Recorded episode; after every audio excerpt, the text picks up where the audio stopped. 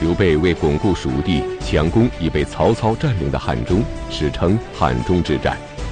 中国的第一部电影京剧《定军山》讲的就是发生在这场战斗中的故事。小说《三国演义》里说诸葛亮智取汉中，但实际上智取汉中的并非诸葛亮。那么究竟是谁为刘备出谋划策，从实力雄厚的曹操手中夺取了汉中呢？请继续关注《汉末三国》第二十六集《争夺汉中》。前面咱们讲过啊，这个浪迹天涯、苦苦打拼多年的刘备，赤壁之战之后呢，开始交上了好运，而且啊，这个好运一来就没完没了，所以他先是得了荆州，然后呢，益州也落入他的这个手中了，荆州、益州。都来的不怎么费劲儿，就让这个皇叔刘玄德呀非常高兴啊，觉得自己壮了啊，混壮了。那么既得陇，当然就忘蜀了，得了益州，干脆连挨着益州的汉中我也占了得了。正在刘备寻思着要去占汉中的时候，没成想这事儿呢让曹操占了先，割据汉中的张鲁归降了曹操。要说这个张鲁啊，得先从他爷爷张陵说起。这位张陵又叫张道陵啊，就是道教当中著名的张天师。据说这位张天师呢，是汉初三杰之一刘侯张良的后代。张良功成身退，飘然而去，潜心修炼辟谷长生、导引轻生之术啊。当然了。这个张良这么干也有一个重要的原因，是看到了韩信等人的下场，怕这个狡兔死，走狗烹，怕被刘邦杀害，所以他的后代都好这个。据说张陵自幼就很聪慧，七岁的时候就开始学习儒家的五经啊，长大之后呢，更是不断的学习天文地理历法这些书，最后进入到了。全国的最高学府洛阳太学啊，在这儿博通五经，成为了一名饱学之士啊。从太学毕业出来，授徒讲经，一举成名。数年之间，他的门生啊就达到上千人之多。二十多岁的时候呢，被郡守以贤良方正推荐到了朝廷，经过这个朝廷的考核，被授予县令。但是呢，在县令任上，张陵看到地方豪强的横行，看到当官的贪赃枉法，看到小民百姓食不果腹啊！他一想自己一介书生，小小县令，根本就改变不了这样的世道，有心杀贼是无力回天，那人微言轻，怎么办？不如效法先祖张良，出离尘世，善保自身，延年益寿。完了，那所以呢？张陵谢绝了朝廷的一再挽留，辞去官职，北上洛阳，隐居北邙山中。到了汉顺帝的时候，张陵听说巴蜀之地多名山，啊，而且呢民风淳厚，易于教化，就带着弟子啊入蜀，居住在这个鹤鸣山修道，在这儿呢创设了太上正一蒙威之道，规定凡是教众。都要交五斗米供这个斋教使用，所以后来他这个这一派就被称为五斗米道啊。当然你也不一定非得交米，猪头啊、鱼头啊、布帛呀、土特产、啊，什么都行啊。但是你必须得交东西啊，你得交东西，得得交这个入伙的钱。那而且规定教众要信仰元始天尊和太上老君，不准随意的祭祀其他的神。另外呢，规定教众内要慈孝，外要敬让，不准兴讼好斗，不准欺诈世人。由于这个五斗米道传道纪律严密，教风正派，所以很快就得到了普及。他作为这个组织的最高领袖，就在这个时候开始被称为天师。他死了之后呢，天师的位子。先是他儿子继承，后来传给了孙子张鲁啊，也就是第三代天师。张鲁成为天师之后，就把五斗米道从一个宗教组织迅速发展成为割据汉中的地方政权。然而，张鲁之所以能够割据汉中，一个女人功不可没。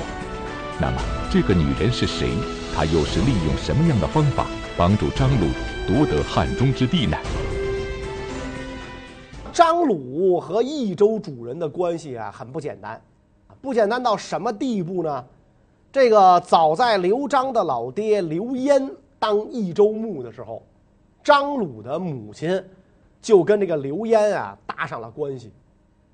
因为这个张家是教主嘛，啊，所以张鲁他爹娶的这个媳妇儿，也就是张鲁的妈，那是美的，没得说的，那肯定是从下边的这个美女教徒里面选出来的，那所以张鲁他娘据说非常的风骚艳丽。那张鲁他爹死了之后呢，张鲁他娘就跟刘焉据说就拉上了关系啊。史料里边讲啊，说因为张鲁他娘会神秘的道术，经常出入刘焉家中，史料就这么说的。但是呢，会说的不如会听的，大家就琢磨了。你说深更半夜一漂亮寡妇老上益州主人家中去，这实在不能让人往好处想啊！你说你汇报工作去是吧？因为有这样的关系，所以刘焉对于五斗米道的发展，基本上就采取了。睁一眼闭一眼的态度啊！后来等到这个刘焉想割据的时候呢，觉得张鲁这个教派啊是有很大的利用价值的，就任命张鲁为都尉司马，派他跟别部司马张修一起呢攻打汉中太守。结果呢，没等打呢，这汉中太守死了，张鲁立马就杀掉了刘焉派来的这个张修，自己占据了汉中。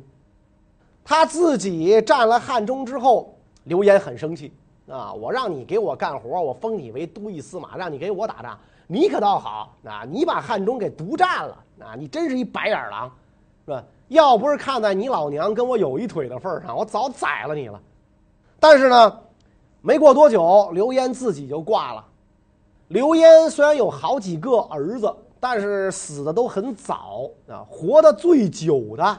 就是他这些儿子里边最笨的那个刘璋，刘璋接了老爹的班之后，对张鲁很不屌，看着张鲁他很不爽啊！你娘很不守妇道，一寡妇整天跟我爹搞在一块儿叫什么事儿啊？他这我说出去之后，我们家太丢人。你小子也不是什么好东西，是吧？占了汉中还敢不听我的话啊？想造反是吧？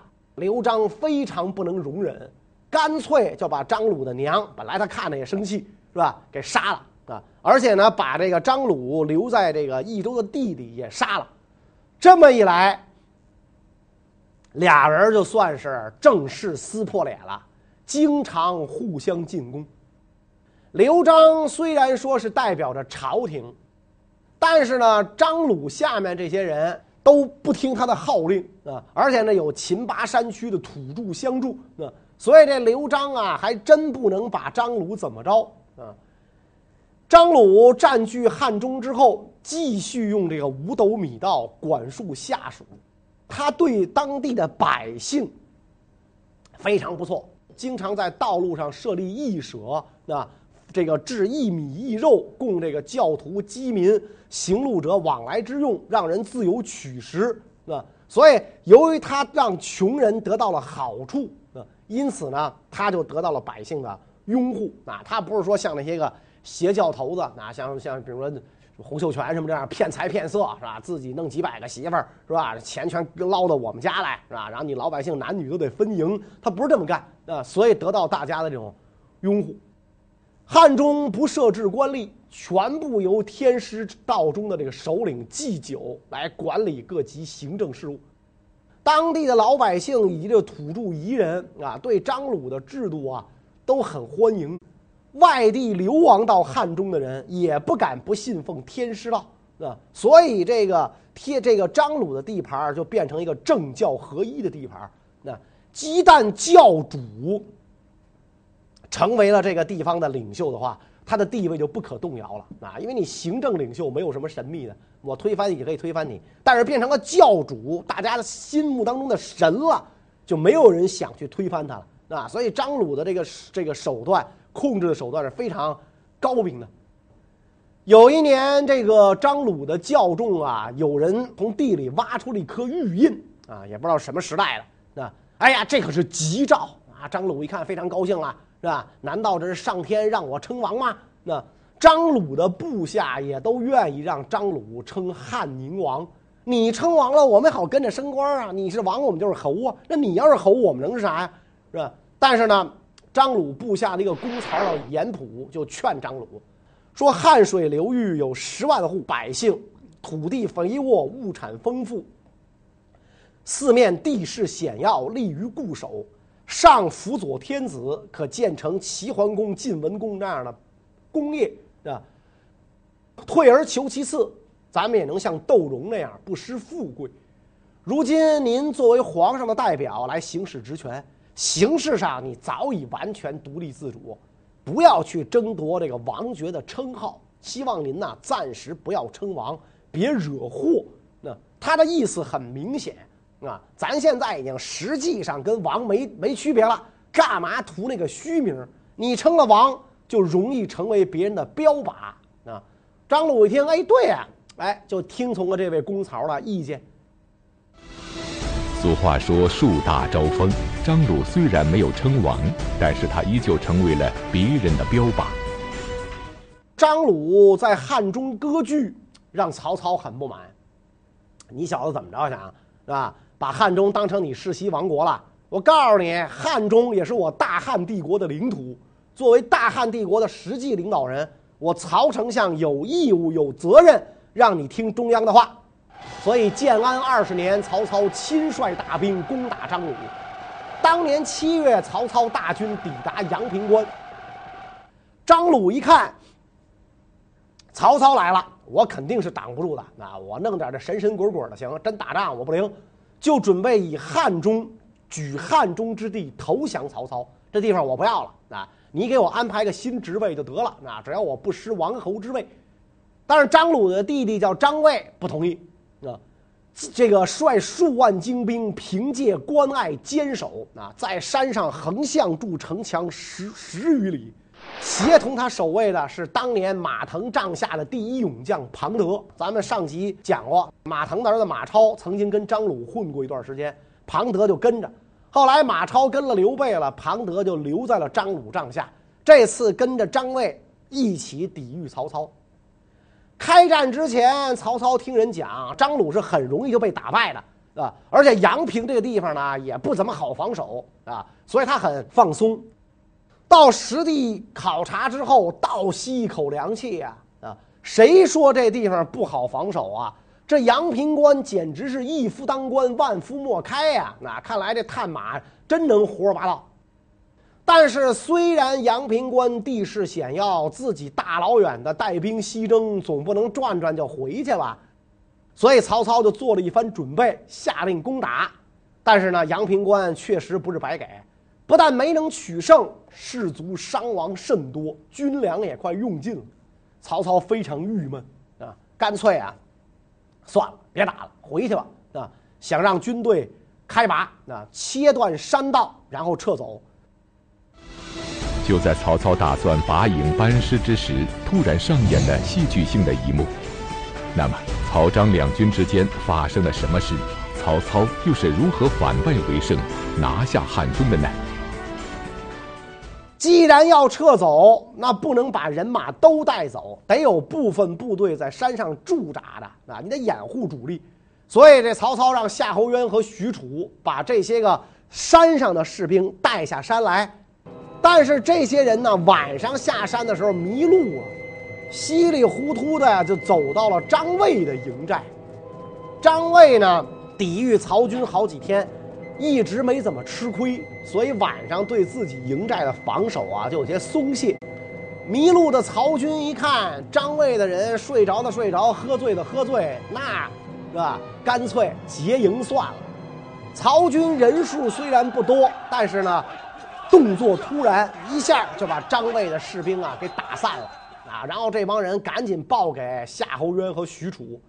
夏侯渊一开始不相信，那怎么可能呢？大军打半天没打着，你们这人散兵游勇把人打败了，亲眼目睹之后，非常高兴，回去报给曹操。曹操那就更高兴了，这么巧啊！于是继续进兵攻打张卫，张卫趁夜逃走，所以曹操稀里糊涂的取得了阳平之战的胜利。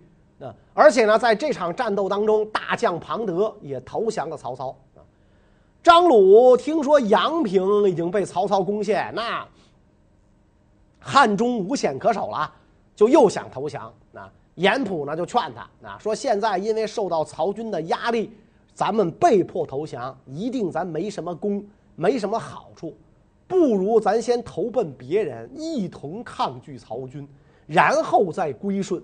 这样的话呢，还能给自个儿捞个好前程。于是呢，他们就逃奔了巴中。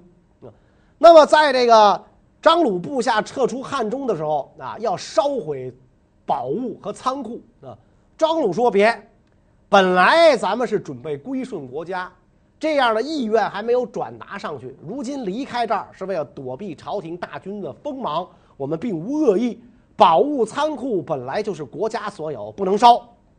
所以呢，府库封存之后，张鲁等人离去。曹操兵进南郑啊，一看这个张鲁的这个府库啊，都封着给他呢，非常赞赏啊。又因为这个张鲁本来也没有什么恶意。所以派人就去安慰小玉，招顺招降这个张鲁啊。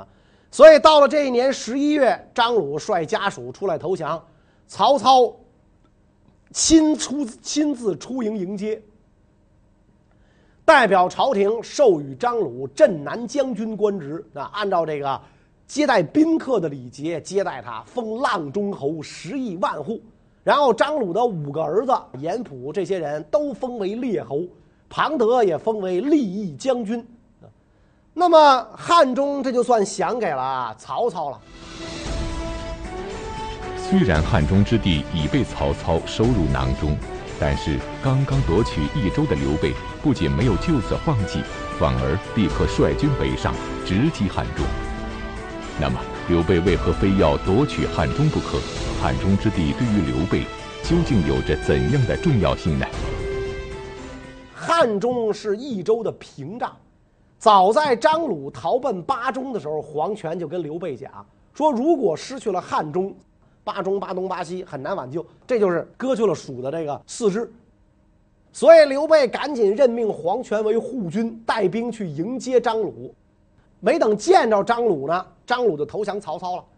曹操收了张鲁，留夏侯渊、张合防守汉中。啊，这个时候呢。他也有趁机攻取巴蜀其他地盘的意思，因为夏侯渊和张合算得上是曹操手下一等一的名将，所以张合就率领军队攻巴西，想把这儿的人呢迁到汉中，跟张飞对视了五十多天，张飞率精兵一万多人啊，然后这个跟张合军激战，由于山路狭窄，张合的军队前后不能救应，所以张飞击败了张合。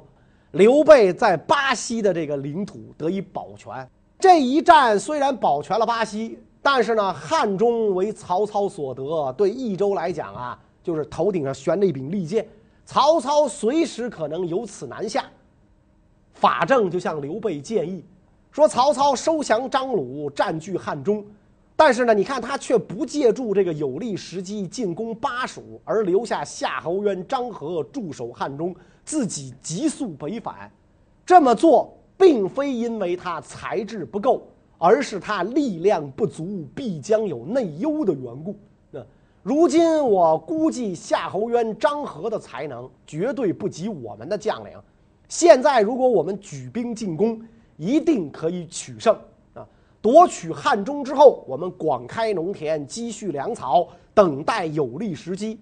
搞好了就可以将曹操彻底击败，兴复汉室；搞不好，我们也可以蚕食雍凉二州，拓展我们的疆土，最次也能长期据险固守，与曹操对峙。这可是天赐良机，机不可失，失不再来。